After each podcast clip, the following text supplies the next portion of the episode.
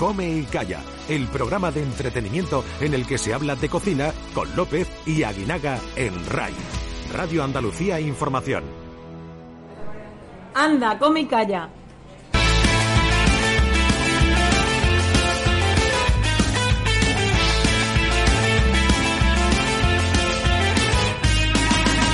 Aguinaga, estoy pensando en apuntarme a algún curso para hacerme astronauta. ¿Astronauta? Es que me gustaría probar la comida en una nave espacial, saber si cambian mucho los sabores. Ni se me ocurre. Pero no por comer lo que ingieren los astronautas, sino por subirme a una nave. Mm. El avión me da muchos reparos y no me subo a la noria, imagínate, como para meterme en un cohete espacial. Aguinaga, tiene que ser muy chulo probar pues las conservas de atún, tubos rellenos de carne, cremas de chocolate. También hay recetas más elaboradas, como un ramen rehidratable. Ni se me ocurre. Calla, calla. Pues mientras tanto, come y calla.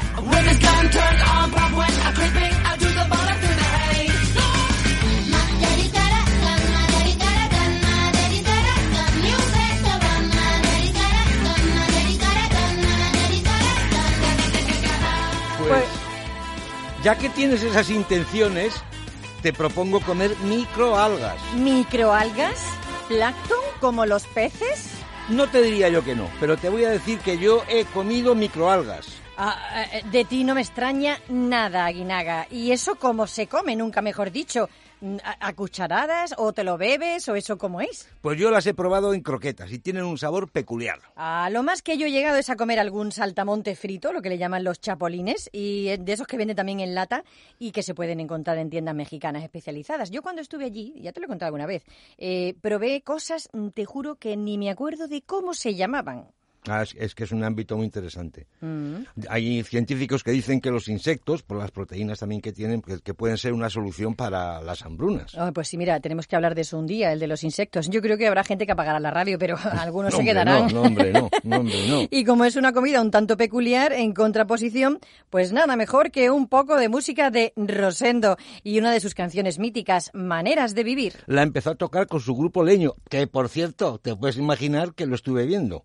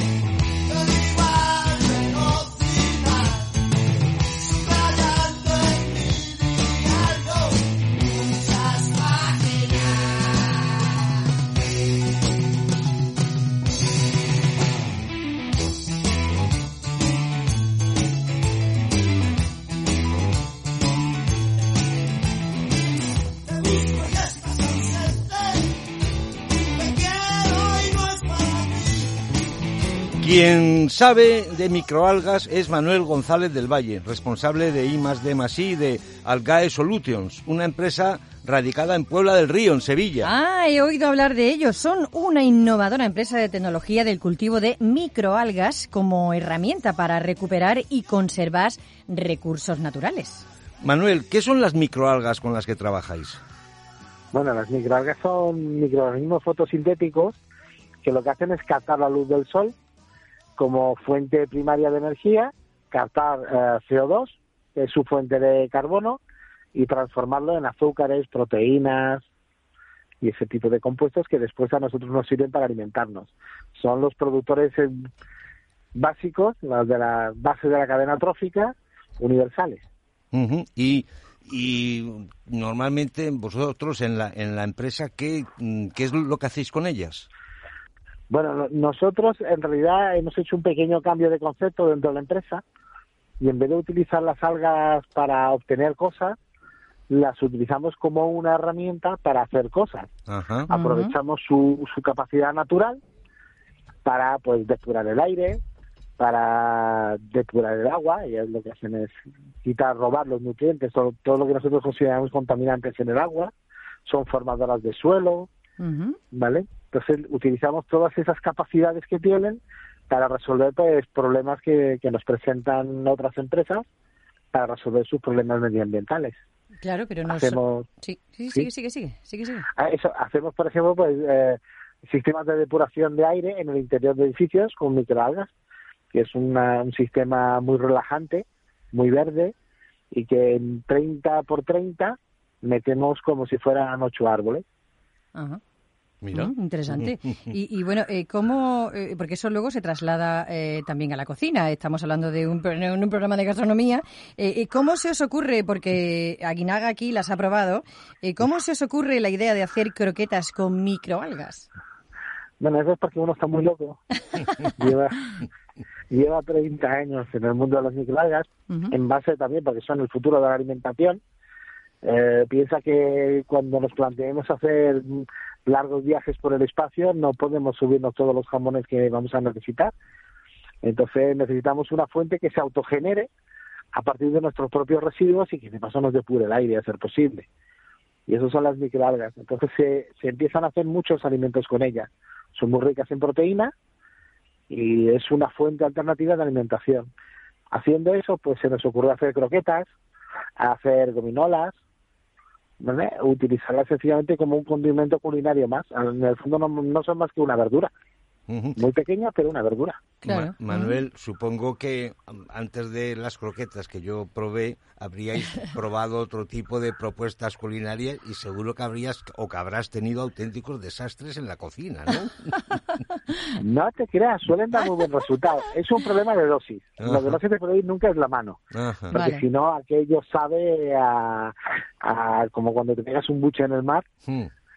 Eh, pero vamos, por ejemplo, en el arroz, ¿vale? Echar un poquito de, de espirulina cuando uno está cociendo el arroz, Sí. echas un poco de espirulina o de clorela. ¿vale? Y eso te da un saborcito a mar impresionante. Entonces no tienes que echarle caldo de pescado, le has echado un poquito de eso, ¿vale? Se te va a poner verde. En vez de arroz negro, pues vas a comer arroz verde, pero con un aroma a mar impresionante. Impresionante, ¿no? Bueno, eh, a partir del aroma, desde el punto de vista eh, nutricional, ¿qué aportan las microalgas? Porque debe de ser interesante también. Vamos, eh, en alimentación humana se, se usan muy poquitas, ¿vale? De- se estima que hay unos 30 millones de especies, de las que conocer, conocer, podemos conocer unas 30.000, Madre. y de las que usar, usar, pues estarán usando en, en consumo humano, creo que son 6 o 7, Ajá. ¿Vale? Son muy poquitas. Hay un ámbito ahí enorme, claro. Mm. Sí, hay, hay, hay, hay recorrido, hay mucho recorrido. Entonces, eh, normalmente las que se suelen utilizar ahora mismo en consumo humano, básicamente son dos, que son espirulina y clorela, que las dos son muy ricas en proteína, son un 60% más o menos de media de, de proteína, tienen un montón de sales minerales, eh, hierro, ah, vitaminas. Entonces, nutricionalmente hablando, son además un alimento muy completo. Sí, la espirulina Muy- está muy está muy de moda. Se, se suele tomar en pastillas como complemento. y- Alimenticio. Sí, sí, Ujú. sí, sí, sí. Sí. Y, y cuenta, cuenta, porque como digo yo, ¿a qué sabe? Como estabas hablando de, de mar, ¿no? Porque el común de los mortales no anda comiendo microalgas. Eso, es lo que hay que cambiar. Tenemos todos que empezar a comerlas, Ujú. sobre todo la- sobre todo las que producimos nosotros en Málaga, que son lo mejor del mundo. ¿no? Eh, a ver, mm, saber, saber, pues eh, aquello de niño come pescado que tiene mucho omega 3, a Sí. eso sabe, Ah. a pescado azul. La mayor parte de ellas saben a pescado azul porque precisamente son muy ricas en, en omega 3. Ah, bueno. Eh, ¿Y habéis pensado en aliaros con alguna empresa de alimentación para comercializarlas? No, en principio no. En principio nosotros estamos distribuyendo nuestra propia nuestra propia espirulina, que ahí sí poquito a poco iremos desarrollando productos secundarios. ¿vale? Pero hoy por hoy no hemos hecho ninguna asociación, cosa que no rechazamos.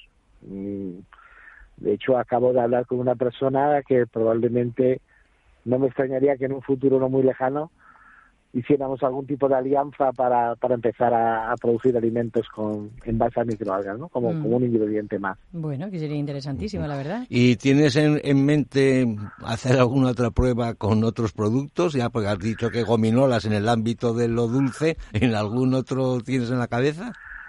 Eh, bueno, hemos hecho uno del que no podemos hablar demasiado porque por ahora es solo para consumo interno, Ajá. pero hacemos ginebra, Ah, mira. está muy buena. Ginebra.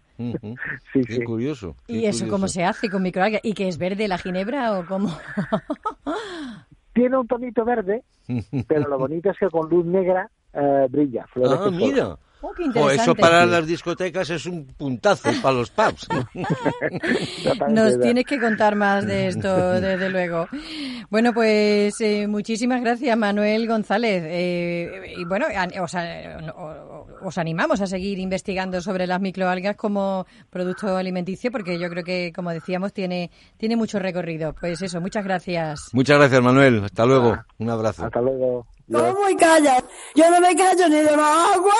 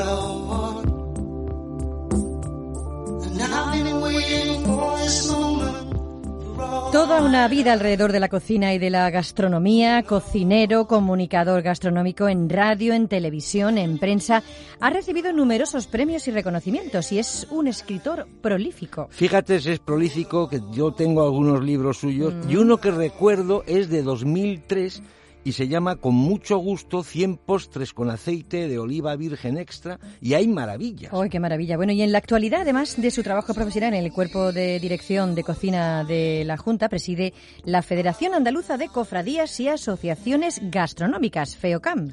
Y es también el presidente de la cofradía gastronómica Los Esteros de la Bahía de Cádiz. Pepe Oneto, buenas tardes. ¿Cómo, Muy buenas tardes, querido amigo. Buenas tardes, Ana. ¿Qué tal? ¿Qué tal? ¿Cómo? Contento de estar aquí con vosotros. cómo se saca, cómo se saca tiempo para hacer tantas cosas? Eso Pepe? digo yo. Bueno, cuando hay buena voluntad de por medio y cuando hay un- fundamentalmente un equipo que te sigue, un equipo eh, lleno de ilusión y con ganas de trabajar y fundamentalmente, eh, además de divertirnos con esto que, que nos gusta tanto como es la gastronomía, pues contribuir humilde y modestamente a que nuestra cocina, nuestro arte culinario andaluz siga siendo como lo es y, perdón por la inmodestia, uno de los mejores del mundo. Ya está. Desde luego, eso lo tenemos clarísimo aquí en este programa. Eh, bueno, no hace mucho además habéis celebrado el séptimo Congreso Andaluz de Cofradías y Asociaciones Enogastronómicas que tuvo lugar en Jaén. Bueno, cuéntanos, eh, ¿qué conclusiones habéis sacado, Pepe, de este Congreso?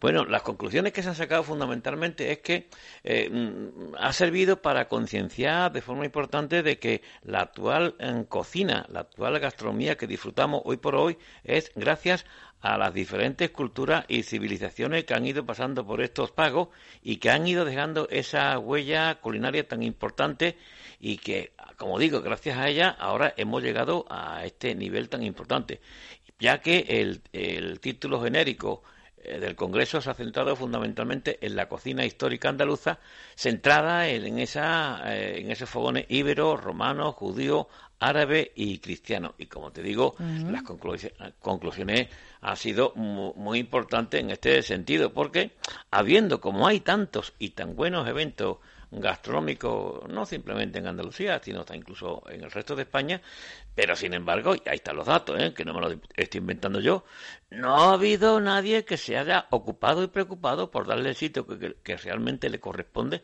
a la cocina histórica y fundamentalmente a esas culturas que antes citado, Ana. Ujú, Pepe. Pues es verdad.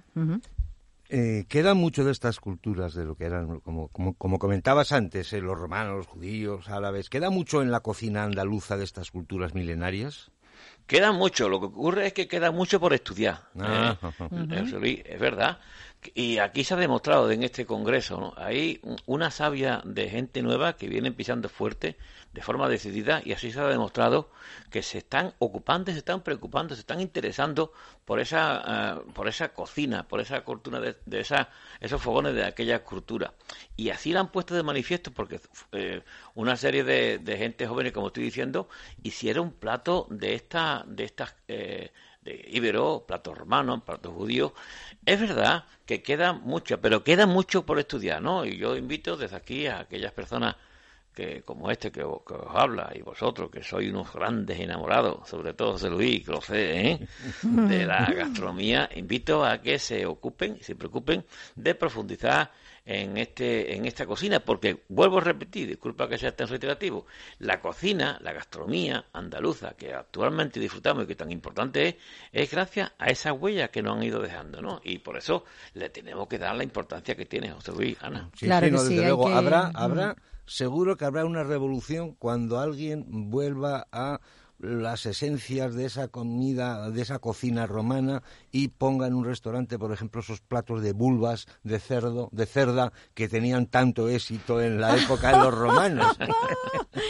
Bueno, Bueno.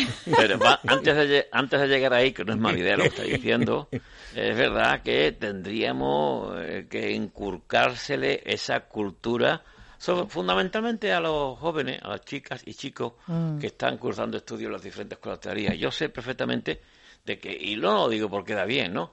que tenemos una legión importantísima de grandes profesionales de la docencia gastronómica en Andalucía y que, y que se están preocupando de forma importante en transmitirles esos conocimientos a los jóvenes.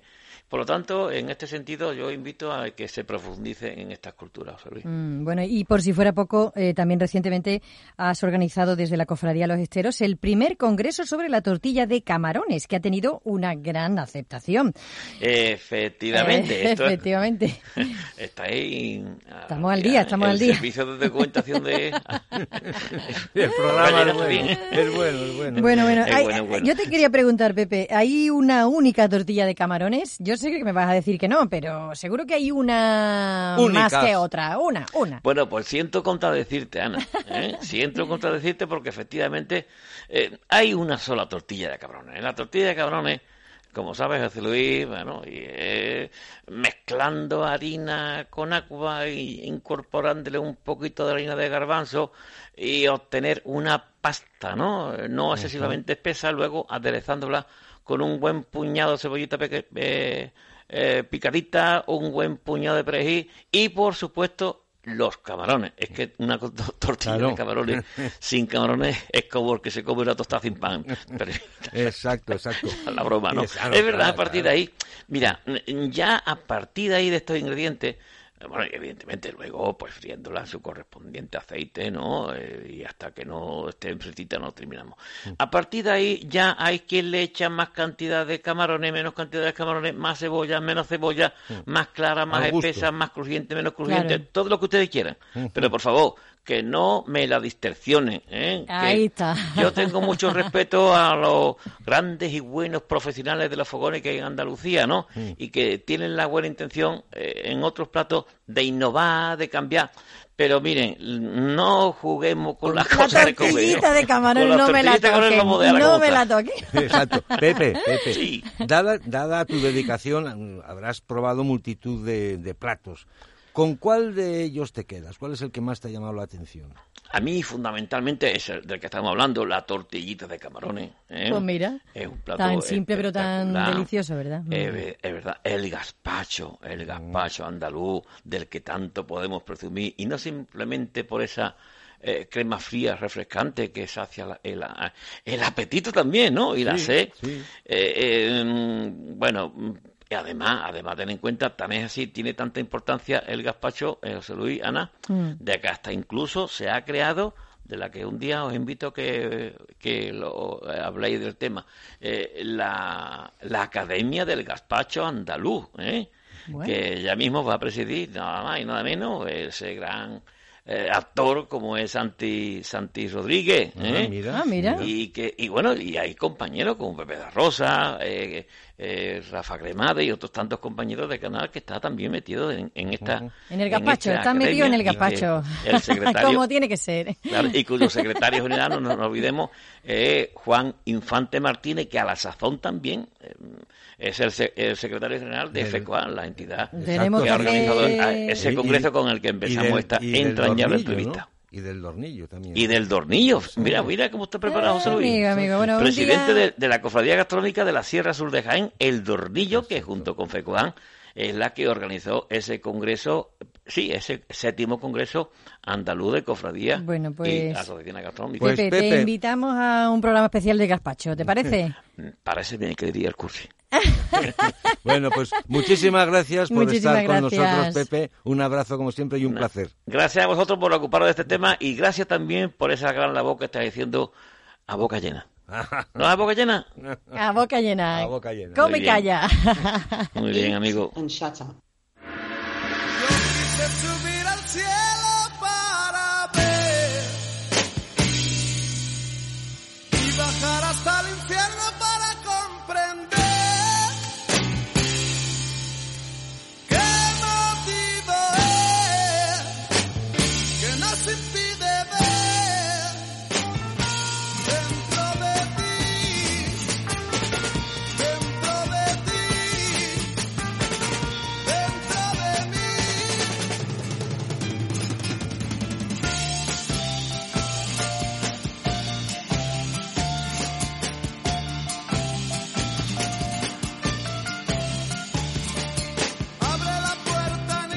Hablábamos de las diferentes cocinas que ha habido en Andalucía, entre ellas la árabe. Y tenemos con nosotros ahora a Taufik, que es creador, el jefe de los restaurantes en Sevilla que se encuentran en la calle San Fernando, que son el Rincón de Beirut y Arabesca. A mí me encanta la comida árabe, es que plantea unos sabores ricos, diferentes a lo que habitualmente comemos. Eh, bueno, eh, Taufik, ¿qué característica tiene la gastronomía árabe? ¿Qué tal? Buenas tardes. Buenas tardes. Hombre, somos parte del Mediterráneo, lo cual todas las cocinas del Mediterráneo comparten un gusto especial. La italiana, la española, la griega y por supuesto la árabe. Mm. Nosotros estamos especializados en la comida oriente medio del sirio-libanesa Ujú, ajá. Taufik, y es lo- que existe no, allí. no, perdona, perdona, perdona. Mm, Ensaladas, aperitivos fríos y calientes. ¿Cuáles son los aperitivos que hay que probar de y en qué consisten de la cocina árabe, la sirio-libanesa, es una de las más famosas del mundo en el tema del tapa fría. Es una cocina mm, que consiste del 80% de platos veganos. El hummus, uno de los aperitivos más famosos a nivel del mundo. Siguiente, el tabulé, la ensalada fattoush, el falafel y varios aperitivos más. Es curioso porque, eh, pero aquí se suele hacer el tabulé con mucha sémola e ingredientes variados, mientras que vosotros le dais una gran importancia y presencia al perejil. Correcto, correcto. Es una observación muy importante. El tabulé original lleva el 20% del, del formato es sémola, no más del 20%. Vale, que es, no es tanto como la hago yo, por ejemplo, que yo, yo preparo el tabulé y le pongo mucha sémola. Correcto. Sí, pero ella ella lo hace para llenar, para que sus hijas para que sus hijas coman mucho. Mira, vamos a aclarar un tema, ya que estamos, me gustaría aclararlo. Nosotros le usamos al tabulé las sémolas de trigo llamado burgul, no cuscús. Hay mucha gente que usa la sémola tipo cuscús. Nosotros usamos sémola tipo burgul. Es trigo puro sin tratar. Ajá, Ajá. ajá. Claro, porque el, el, el cuscús está refinado, está refinado el Y el le da trigo. otro, claro, otro, otra textura, otro sabor. ¿Qué más le ponéis? Eh, cuéntanos un poco la receta, si te parece. Pues el tabulé es a base de perejil, un 75% del tabulé perejil, tomate picado, cebolla, zumo de limón, aceite de oliva, virgen extra, dulce y suave, no puede ser picante, un poquito de sal y hay gente que le echan un poquito de hierbabuena y el sémola de trigo, que te he dicho, el búrgulo. Ujú. La, la verdad es que mm, yo lo he, lo he probado, este tipo de, de, de tabulé, que la, la presencia del perejil es muy grande y es muy re- refrescante. Llama un poco la atención porque no estamos acostumbrados, estamos acostumbrados, a tomar tanto perejil, claro. pero es muy, es Muy muy, muy, muy saludable. muy, vamos, refrescante y Y saludable. sí. Mm. La cocina española y la árabe, como contabas, tienen muchos rasgos similares, ¿no? Aunque la utilización de especias mm, hace variar un poco el resultado, el resultado final. ¿Cuál es el plato de los que hacéis en los dos restaurantes, el, el Rincón de Beirut y Arabesca, eh, que más te gusta y cómo se prepara? Hombre, yo soy amante de la barbacoa, ¿sabes? Ah, Entonces, a mí me gustan los pinchitos, los pinchos moruno, los pinchos de pollo adobado al estilo árabe, eh, los pinchos de questa, que esta es eh, resumen de, de una carne picada, se hace a, a pinchito y o sea, yo soy amante de, de la barbacoa, aunque nosotros tenemos una parte muy grande de arroz también, allí en los restaurantes o en el mundo de árabe. Mm, Vale. ¿Y, y los pinchitos cómo los aliñáis? ¿Qué, qué le ponéis? Eh, pues mm, realmente no, no tienen mucho alineo, no tienen nada especial, es aceite de oliva y un poquito de condimento, sal o pimienta, cosas básicas, no usamos. Nosotros intentamos conservar el calidad y el origen y el sabor original de la carne. Aquí, estamos en España, aquí hay buena carne, o sea que eh, para mí usar condimento para mm, alinear la carne es tapar algún fallo. No, nosotros conservamos el sabor original de la carne. Pues muy bien, Taufik, hoy muchísimas gracias por contarnos todas estas cosas del- de lo que es la, la comida sirio-libanesa. Sirio-libanesa. Y enhorabuena por los restaurantes y por la gastronomía que presentáis. Gracias. De nada, un saludo, hasta luego. Comparte mesa y mantel con un programa fresco como una lechuga. Come y calla. En Radio Andalucía Información.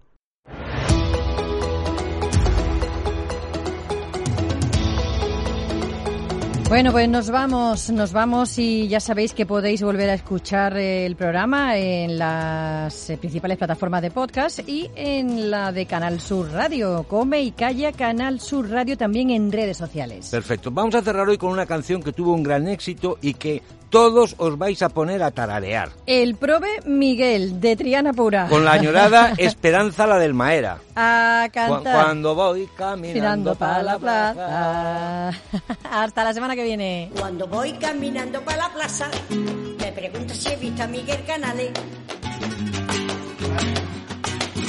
Cuando voy caminando por la plaza, me pregunta si he visto a Miguel Canales. Él dice que feliz en la montaña, que hace mucho tiempo que no sale.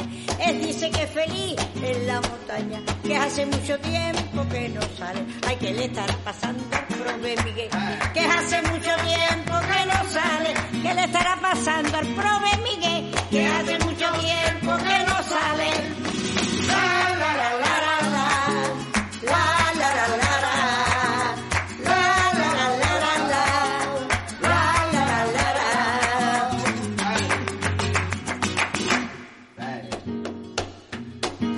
Me dicen, me dicen que Miguelito entre nosotros se encuentra muy extraño.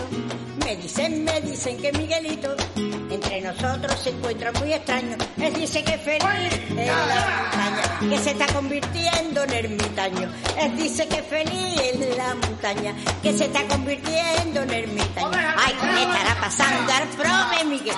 Que hace mucho tiempo que no sale. ¿Qué le estará pasando mucho tiempo que no sale.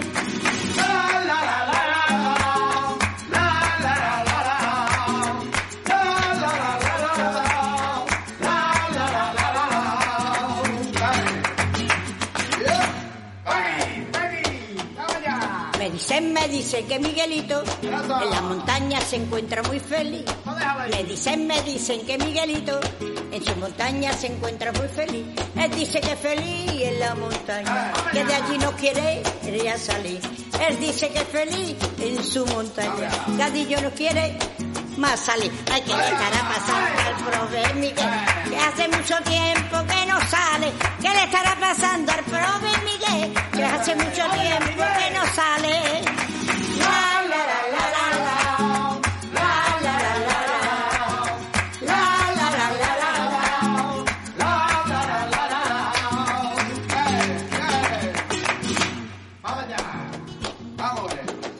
Me dicen, me dicen que Miguelito, la montaña no quiere ya salir. Me dicen, me dicen que Miguelito, en la montaña que no quiere salir.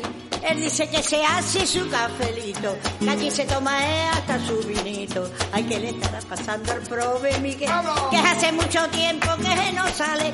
¿Qué le estará pasando al prove Miguel, que hace mucho tiempo que no sale?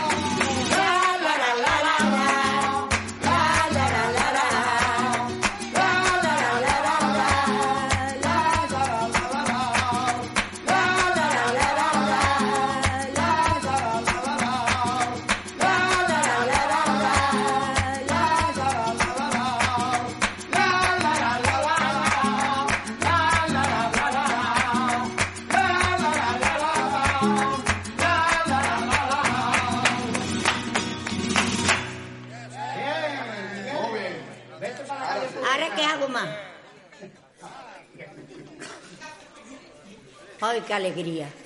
Yo me tomaba una botella. Ahora que quito todo el sentido. Ahora sí capaz yo de subirme a la girarda sin muñeco ni nada.